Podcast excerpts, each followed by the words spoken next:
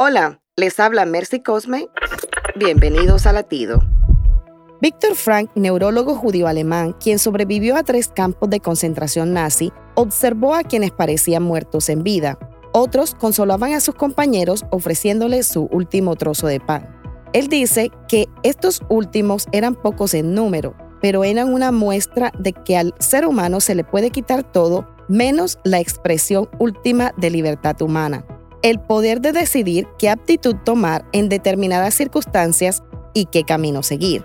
El apóstol Pablo, preso por su fe y en riesgo de morir, dijo, todo lo puedo en Cristo que me fortalece.